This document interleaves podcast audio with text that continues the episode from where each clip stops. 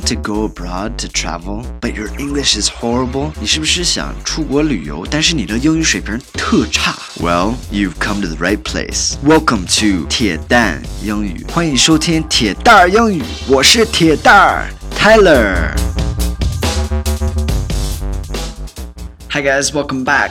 Thanks for joining me today. Got a cool dialogue about the security check again in the airport. 今天准备了一个对话，也是呃在机场过安检。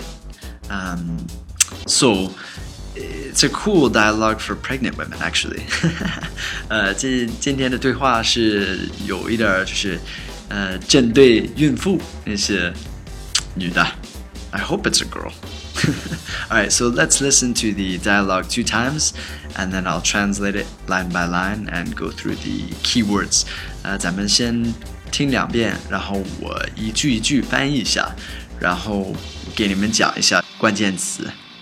so here we go. 第一遍，Please step inside with your hands up. I'm actually pregnant. Can I have the manual scan? Sure. Please step aside and wait over there. It'll be just a minute.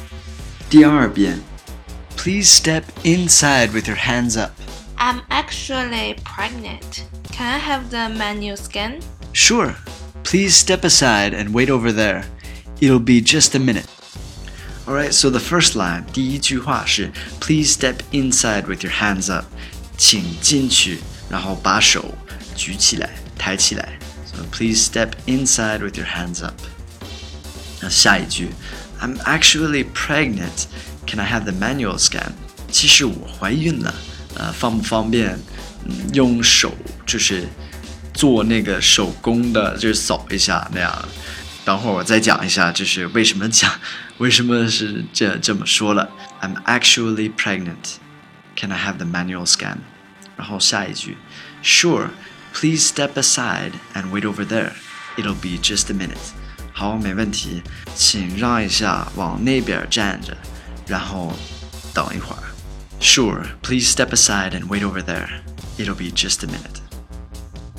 OK，嗯，关键词儿是什么呢？Step inside，往里，往里走，and hands up，hands up，把手抬起来，举起来。OK，actually，其实，pregnant，怀孕，啊，manual，手工的。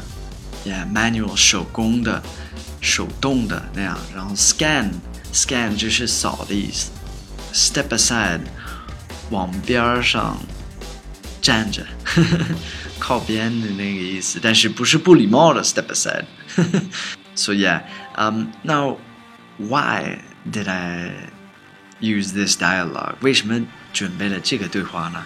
因为在美国，我们 because in America now we have these machines at the security check that you stand inside and put your hands up. It's kind of a new thing in recent years. 就是近些近些年，在美国我们有这些大的机器，不像老的那些，嗯，就是现在在中在中国还是没有这样大的机器，呃，好像是好一点，就是那个辐射 没有的那样的机器，但是有一点吓人，特别大，然后就站站在里边，然后把手抬起来，等两两秒钟吧，两秒 two seconds，and then you can go through。So it's a little bit different, it's a little bit new，就是跟之前不太一样。我估计过两年中国会有的。So anyway，嗯，然后有的时候就是孕妇会担心这个机器，所以就是还是想要那个就是手动的那样的，就是像现在在中国用的扫一下，嗯，然后可以这么选，就是稍微有一点麻烦。Alright, so I hope you guys enjoyed that today. Thank you guys for listening. Have a fantastic day, and I'll speak to you guys on the next one. Have a good one. Bye bye.